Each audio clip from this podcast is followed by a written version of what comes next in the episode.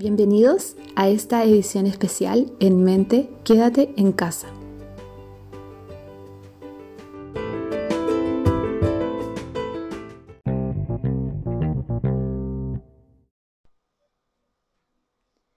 Hola a ti que estás escuchando este podcast, estamos en un nuevo episodio de En Mente, edición especial Quédate en casa, y hoy me encuentro con una estudiante de último año de fonoaudiología, ella es Pía Farías. Hola Pía, ¿cómo estás?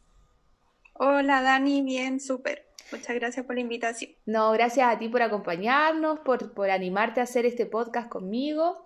Contarles que hoy día queremos hablar un tema súper interesante que es sobre higiene oral.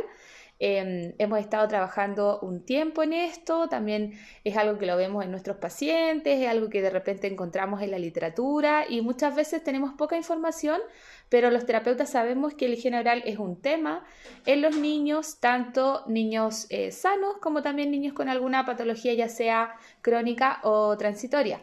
Así que queremos hacer este podcast solamente dedicado a higiene oral. Bienvenida entonces, Pía. Espero que te guste esta invitación y partamos contándole a nuestros auditores qué es el higiene oral. Ya, eh, la higiene oral eh, es un hábito de autocuidado y limpieza de la boca. Este se, realiza con cepillo dental, eh, pasta florizada, hilo dental y enjuague bucal. este hábito se debe realizar después de cada, de cada comida o al menos tres veces al día. ¿Ya? Principalmente es, un, es transmitido por los padres, los cuales los primeros años de vida se tienen que hacer cargo de este proceso. ¿ya? Desde que el niño empieza a realizar el cepillado de manera autónoma, es importante que los padres realicen un repaso del cepillado hasta los 8 o 10 años de vida o hasta que el niño logre un correcto manejo del cepillo dental. ¿Ya? Iniciar tempranamente la higiene oral, eh, eh, con una dieta equilibrada, el control con odontopediatra y odontólogos, eh, desde el primer brote del diente o desde el año de vida, disminuye el riesgo de la formación de las caries dental, enfermedades gingivales, periodontales y anomalías dentomaxilares. ¿Ya? Entonces es muy importante eh, que los padres tengan en cuenta que el cuidado de los dientes, encía y toda la estructura de la boca son primordiales para mantener una buena salud en general.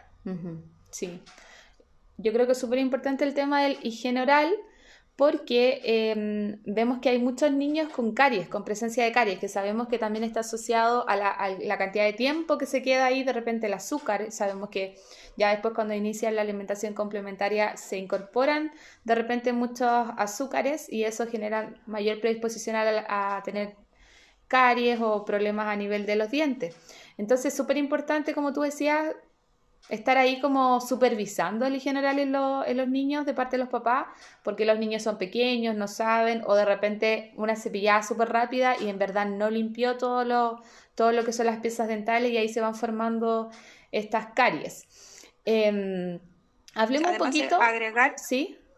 Sí, además agregar que eh, también se forma sarro, se forman manchas en los dientes y todo eso va perjudicando la dentición tanto eh, transitoria como la permanente. Como la permanente. Exacto, sí. Hablemos un poco entonces sobre la lactancia humana porque hay mucho profesional, y todavía yo me atrevo a decirlo, hay mucho profesional que piensa que la lactancia después de un tiempo eh, contribuye a las caries, por ejemplo, ¿ya? Entonces, quizás, ¿qué es lo que nos dicen las nuevas actualizaciones con respecto a la importancia de la lactancia materna finalmente en el cuidado de las encías y de los dientes? Y, y sacar un poco este mito que existe que por la lactancia materna aparecen caries. Sí, bueno, eh, primero eh, mencionar que la lactancia humana ofrece eh, innumerables beneficios para la salud tanto del bebé como de la madre. Ya para el bebé es el alimento que le entrega todos los macronutrientes, vitaminas, minerales y hormonas que los bebés necesitan. Ya disminuye los malos hábitos de succión, fomenta un adecuado desarrollo facial y de las arcadas dentales funcionalmente lo que beneficia un adecuado desarrollo neuromotor, posteriormente de la alimentación y del lenguaje. ¿Ya? Según investigaciones de odontopediatras, no existe relación entre la lactancia materna y las caries de la primera infancia. ¿Ya? Pero estas sí se pueden presentar cuando el niño recibe leche de fórmulas y el comienzo de la alimentación complementaria. Es justamente lo que yo te estaba mencionando, porque ahí entendemos que se empiezan a agregar alimentos que tienen algún contenido de azúcar y finalmente eso es lo que puede generar la aparición de estas caries, pero no está relacionado con la lactancia materna.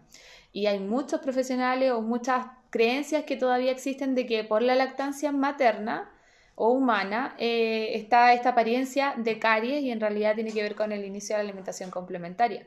Entonces, entendiendo esto, podríamos comentarle acá a todos quienes estén escuchando, tanto profesionales como padres, cómo debería ser la limpieza en los, en los bebés pequeñitos antes de los seis meses o hasta la primera aparición del, del primer diente primero eh, se va, voy a explicar el procedimiento general de limpieza dental en niños. Ya. Sobre todo de los niños pequeñitos, ¿ya? En lo posible, ellos deben estar sentados, ¿ya? O sea, los padres deben estar sentados y ellos eh, ponerlo encima con la espalda pegada al pecho de la madre, ¿ya? A una distancia segura entre lavamanos y mesa, ya que cualquier movimiento brusco, ellos pueden tener un golpe o daño en los dientes o la encía, dependiendo de la edad del niño. ¿ya? Eso es lo primero y lo más importante. Ya los padres deben afirmar la cabeza de su hijo o hija, levantar el labio superior y limpiar o cepillar de manera circular la unión entre dientes y las encías. Y luego la superficie de la masticación, que sería la parte superior de los dientes. ¿Ya? Eh, la boca la vamos a dividir en cuadrantes en cuatro partes y se debe limpiar todos. ¿ya? Siempre siguiendo la orden según las manecillas del reloj. Primero se comienza eh, limpiando por arriba, a la derecha, después se sigue arriba a la izquierda, abajo a la derecha y como último abajo a la izquierda. Siempre resguardando que no quede ningún fluido, secreción, comida u otro residuo en la boca. Ya, es el procedimiento general, como para los niños de todas las edades que los padres tengan que hacer la limpieza. ¿Ya? En cuanto a los niños entre 0 y 6 meses o hasta la aparición del primer diente, eh, los padres deben masajear la encía una vez al día eh, con una gasa húmeda o un dedal de silicona para acostumbrar al bebé a la manipulación de su boca y aliviar eh, los síntomas de la erupción. Esto se realiza desde los 0 a los 3 meses. ¿Ya? Eh, siempre los padres deben evitar transmitir la saliva eh, de la madre, padre, cuidador o cualquier familiar, ya que esta es una fuente enorme de bacterias e infecciones. Así ahí recordamos cuando de repente las mamás se cae el chupete y yo he visto que lo, limpian ellas, lo succionan y se lo devuelven al niño o limpian la cuchara, cosas así. Bueno, eso a pesar de que uno dice ya es la mamá, y claro, lo que tú dices hay que ahí entender que la, saliva no debería generar estos intercambios, menos con un, un niño pequeño porque puede tener ahí muchas cositas que no estén muy limpias. Sí, y además es importante que eh, uno no lo haría como adulto. no, haría, no dejaría que otro adulto hiciera eso con las cosas que nos van a ingresar a nuestra boca. Entonces, ¿cómo dejar de que lo hagan con los niños? Que hay que tener mucho más cuidado. ¿Ya? Entonces, el procedimiento sería eh, desde los tres meses. Lo más recomendable es realizar la limpieza con una gasa o un paño mojado. ¿Ya? Pero también se pueden usar cepillos de dientes infantil estos deben ser suaves y se debe realizar solo con agua, sin pasta de dientes, muy importante. De los 0 a los 6 meses, nada de pasta de dientes. Ya se inicia el limpiado de las encías, se debe realizar con el dedo de manera circular, pasando por los cuadrantes que mencionamos anteriormente. Y por último se pasa la gasa por las mejillas, lengua y el paladar. Mm, eso es importante porque no es solamente el violo entendiendo que no hay vientecito, sino que también es lengua, es paladar y es mejilla. Y esto es un tema de los niños, me atrevo a decir que es un tema porque hay muchos niños que no aceptan el tema de la higiene oral, entonces por eso hay que hacer como una transición, ahí de repente no al tiro con el cepillo y finalmente entendamos que la limpieza se da por el arrastre, entonces la gasa nos sirve, porque vamos a estar haciendo arrastre y igual vamos a estar sacando cosas. Entonces, si es que no puedo ingresar eh, con un cepillo, de estos de repente los cepillos iniciales, porque es mucha información para el niño una cerda o es mucha información en la textura del cepillo, aunque sea los iniciales que tienen como esta gomita, la gasa no serviría. Igual uno dice son como ásperas, pero ahí uno las moja, se las puede poner en el dedo meñique y ahí usando nuestras técnicas que son un poco más fonoaudiológicas de repente, pero trabajando los cuadrantes. Eh, a mí me gusta mucho asociar el tema de la higiene oral con ruidos, con sonidos, diciéndole al bebé voy a hacer esto, mira, uno, dos, ¡pup! salí. Entonces de esa manera el niño me va, me va mirando, pone atención, no está tan pendiente quizás de que qué me van a hacer en la boca, sino que esto es un juego y todo de esta manera como que va resultando mucho mejor. También previamente hubo un contacto, ¿no es cierto? Las mamás le hacen masaje a sus bebés, les tocan la carita, les ponen crema, van tocando la zona perioral. Entonces, el general no viene como de la nada a, a ver general, hay un contacto, hay un vínculo, hay una cercanía entre quien lo hace y el bebé, entonces desde ahí hay que tomar todos los recursos que tenemos, las madres tienen también como esta madrecía y poder realizar esto de una manera mucho más positiva. Sí, también es importante mencionar em, el tamaño de la casa, que no sea muy mm. pequeña, que no quede en la punta del dedo, sino que ya quede llegando hacia el final del dedo para que no quede adentro de la boca del niño. Súper, sí. Luego, ah, pensemos entonces qué pasa ahora con los pequeños que ya aparecieron los dientes. Entonces serían como de los seis meses más o menos en adelante. Sí, ya en esta parte eh, vamos a dividir en cuatro rangos etarios, ya que el procedimiento de limpieza es parecido, pero hay detalles en el uso de la pasta dental que presenta diferencia importante, los cuales se deben tener en cuenta. Eh, como recomendación general, siempre evitar el uso del biberón y chupetes y retrasar al máximo, ojalá después de los dos años, eh, la ingesta de azúcares refinados en galletas, cake, yogur, jugos eh, de estos néctar, bebidas.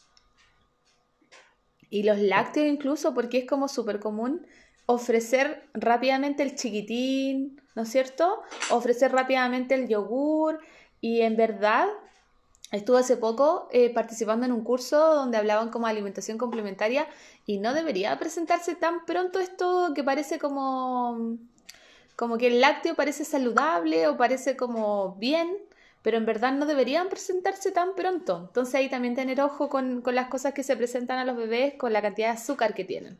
Porque finalmente esto va de la mano con la aparición de caries y, todo, el tema del azúcar. Sí.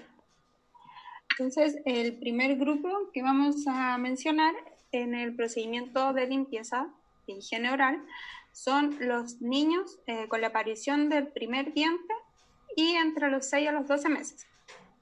¿Ya? Lo primero que hay que mencionar es que se deben cepillar los dientes en cuanto salgan. Desde, el primer, desde la primera erupción ya está apareciendo la orillita, se deben empezar a cepillar. Siempre con un cepillo suave, eh, adaptado a su edad. ¿Ya? en el procedimiento los padres deben cepillar los dientes dos veces al día con pasta dental florada en una cantidad del tamaño de un arroz, ¿ya? Y es muy importante el cepillado antes de dormir, ya que se debe sacar toda la comida o mm, la leche, los fluidos que queden de todo el día, ¿ya? Y la pasta dental que se debe usar es con una cantidad de flúor de hasta 500 ppm. Ok. ¿Ya? Los niños entre 12 y 15 meses Em, recomendar sacar el uso o evitar el uso del biberón y chupete, o, y si lo usan, sugerir el abandono. ¿ya? Los líquidos deben ser ofrecidos en taza o vaso, que se debe dar como recomendación, y el procedimiento debe ser el cepillado dental al menos dos veces al día. O sea, también puede ser después de cada comida, pero se debe cumplir dos veces al día, especialmente antes de dormir. Y se, usará una pasta de 1000 ppm de flúor en una cantidad de granito de arroz o al ras del cepillo. Sí, muy, muy, muy poquito. Hay la... Disculpa, hay hartos Instagram de, de odontopediatras que tienen informaciones súper buenas con respecto a la cantidad que debería tener de pasta de diente un cepillo, en cuanto, y lo, lo asemejan, como tú dices, con el granito de arveja o de arroz. Entonces, no es ponerle un montón de pasta de diente. Así que yo creo que igual hay harta información con respecto a eso en redes sociales para que los papás como que lo puedan ir visualizando. Sí, y es muy importante mencionar que desde que sale el primer diente eh, hasta los seis años aproximadamente no se debe enjuagar la pasta de dientes. Se debe dejar que el flúor quede activo en el diente. Ya. Para una mayor protección de, contra las caries. ¿Ya? En el tercer grupo tenemos los niños desde los dos años, que ahora comienzan las visitas regulares con el odontopediatra y el odontólogo. Esto va de acuerdo al riesgo de caries, eh, a un color de cambio dental o eh, algún traumatismo, ya que empiezan a asistir al jardín, tienen más contacto en, eh, de manera independiente, entonces están más expuestos a tener más accidentes. ¿Ya? El cepillado dental se debe realizar también dos, dos, veces al día, al menos dos veces al día, y con una pasta de 1000 ppm de flúor, ¿ya? Especialmente también antes de dormir. Y de los 3 a los 6 años, que este es el último grupo, eh, acá las visitas deben ser regulares con el odontopediatra. Al menos cada seis meses. Eh, y la derivación ante cambios de color dental que observen los padres o un traumatismo, como lo mencionamos anteriormente.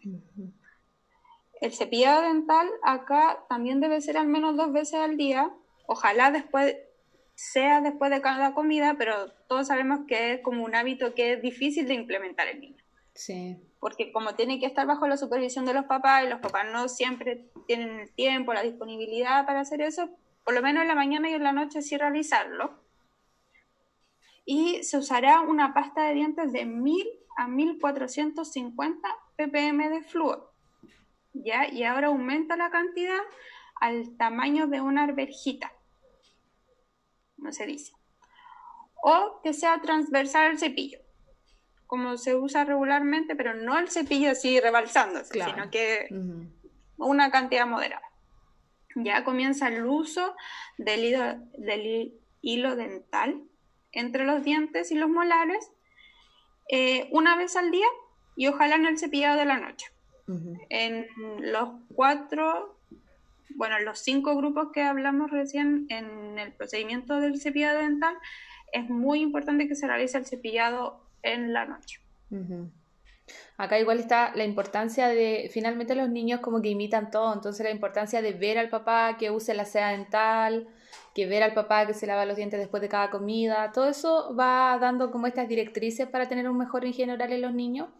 Y yo creo que todos sabemos que el higiene oral es un tema en los niños, eh, como que no se lavan los dientes, de 12 años no se lavan los dientes, entonces ahí la importancia es como el control que pueda dar el papá con respecto a tener estas conductas de higiene.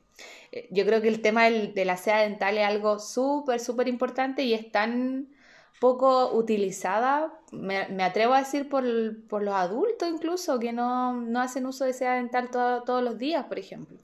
Entonces, desde chiquitito ahí hay que empezar a inculcar estos hábitos orales, de higiene oral, que son súper importantes. Además, pensemos, la salud oral de la persona mayor no es que toda la persona mayor pierda sus dientes, es el entulismo, ¿no es cierto? No deberían perder los dientes de la persona mayor. Eso es porque no fueron cuidados en estas etapas. Entonces nosotros tenemos que cuidar nuestros dientes en etapas previas y esto se tiene que enseñar a los niños. Asimismo, cuando hay una carie y duelen tanto y uno dice, ya, sácame la muela nomás, sácamela porque me duele tanto, Eh, y me acuerdo que un dentista decía, pero es una muela que ocupas para masticar, es una muela que le está dando información a tus huesos, entonces no es llegar y retirar la pieza, como antiguamente que quizás se retiraban las piezas simplemente y no importaba, y, todo el impacto que tiene retirar una pieza que necesita estar ahí, que tú venías fisiológicamente preparado para tener esa pieza. Entonces, desde ahí tenemos que tener ojo con, con eso, o sea, finalmente todo cómo seamos como personas después mayores tiene que ver cómo y cuánto nos cuidamos ahora, en la niñez, en la adolescencia y en la adultez. es muy em, importante también mencionar que el cuidado empieza desde los primeros dientes. claro. Y esto, el hábito va quedando para los dientes después que son permanentes, pero también después hay una etapa en que es la etapa mixta, que hay dientes permanentes y dientes transitorios. Entonces, si el diente transitorio tiene caries o está mal cuidado, se lo va a pegar, como se dice coloquialmente, al diente que ya está permanente. Sí, sí. Y eh, hablemos también un poco sobre qué pasa con el, higiene, con el higiene oral de estos niños que tienen vías de alimentaciones alternativas o mixtas. A veces también tenemos niños que solamente se alimentan por la gastrostomía. Entonces ahí está de repente la idea parental de que no debería, no, ¿para qué limpiarle los dientes si no está alimentándose por la boca? ¿No es cierto? Y nosotros sabemos como profesionales que eso es importante y es una fase incluso en, los tratamientos. Yo tengo un enfoque de alimentación y una fase del enfoque es el higiene oral. Es súper importante. Además sabemos que son niños que tienen dificultades de repente sensoriales y que el higiene oral es realmente difícil para ellos. Entonces, ¿qué pasa? ¿Cómo, cómo deberían ser los cuidados de higiene oral en estos niños con estas vías de alimentación más alternativas? lo primero que se eh, puede recomendar es siempre estimular la parte sensorial. Como tú decías, Dani, muy, muy importante eso, porque si no seguimos el estímulo, después no vamos a poder realizar la limpieza. no, el niño no va a dejar, puede comenzar con dolores, heridas. Entonces, muy importante que con esto de darle silicona o con la misma gasa, siempre estar limpiando desde que se comienza la gastrostomía, que puede ser desde recién nacido, ya después en una etapa posterior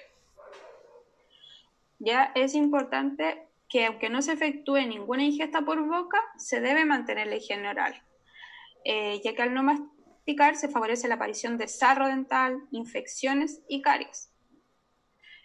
El, niño con gastrostomía se debe someter a revisiones dentales, también debe asistir a mm. odontopediatra o a odontólogos, y cuya frecuencia depende de las necesidades de cada niño y de la etapa en que tenga las eh, anomalías dentales.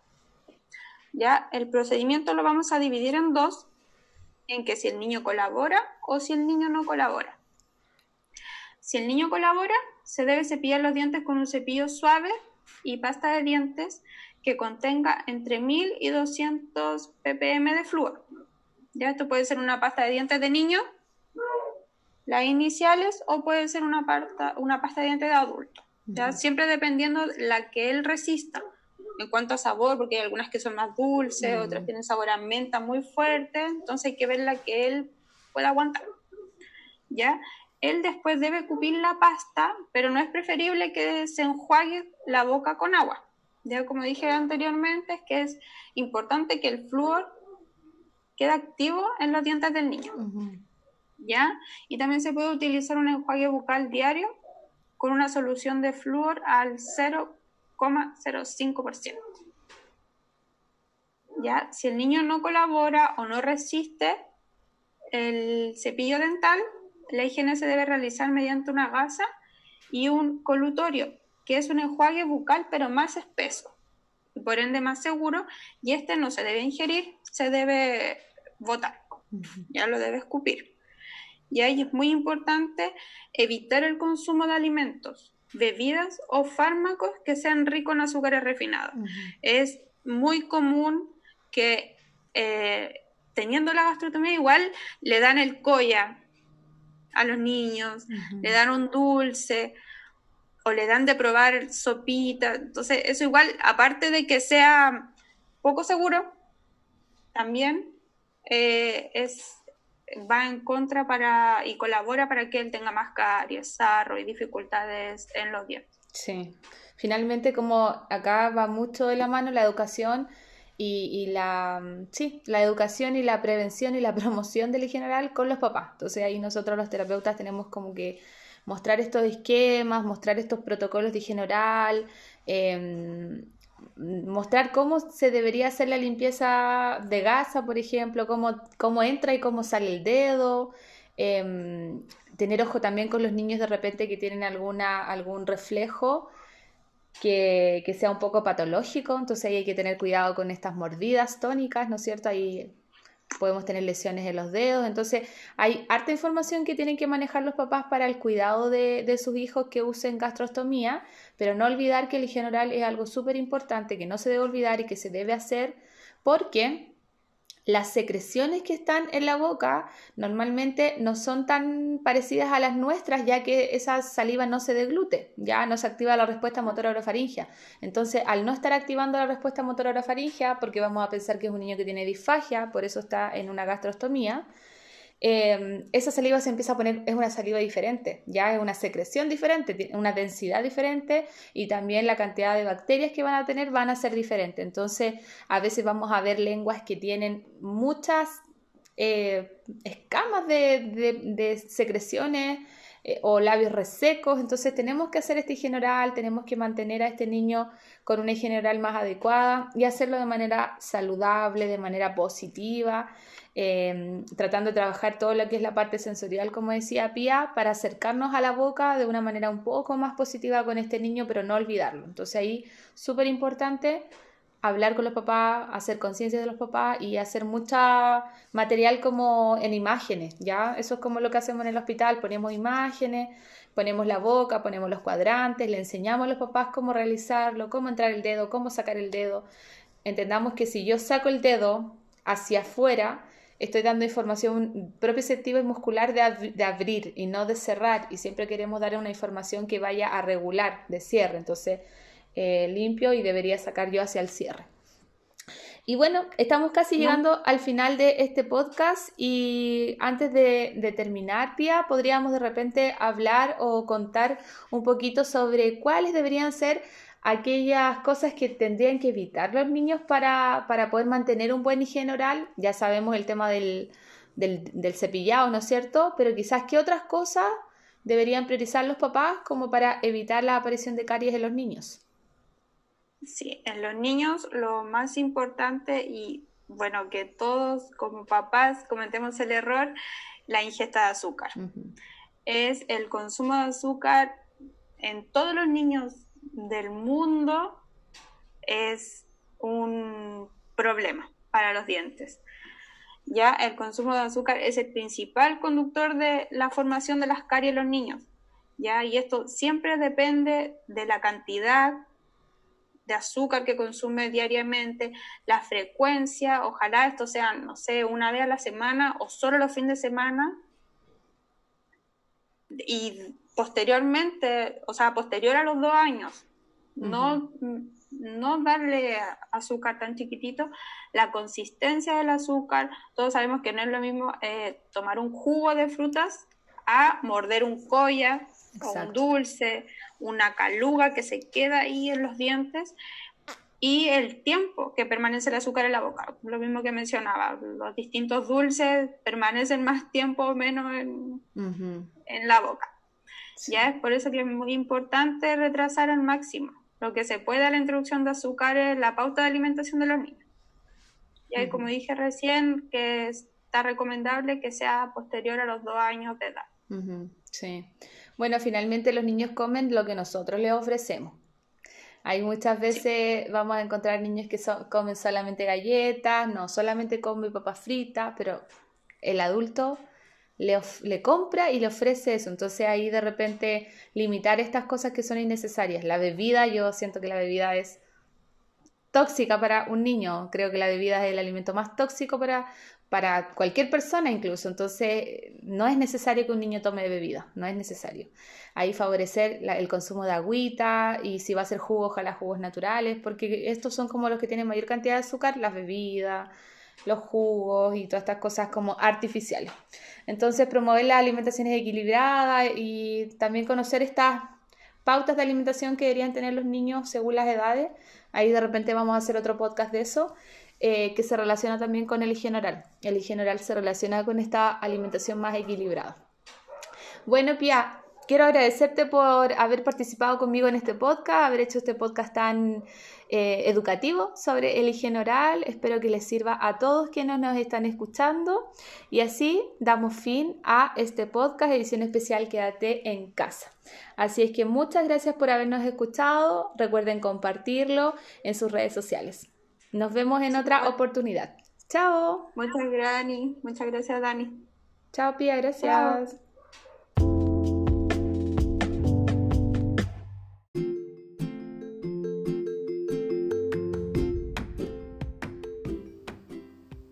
Gracias por haber escuchado este podcast. Si te ha gustado, dale like y sígueme en redes sociales. En el Instagram, Daniela Guzmán-fonoaudióloga.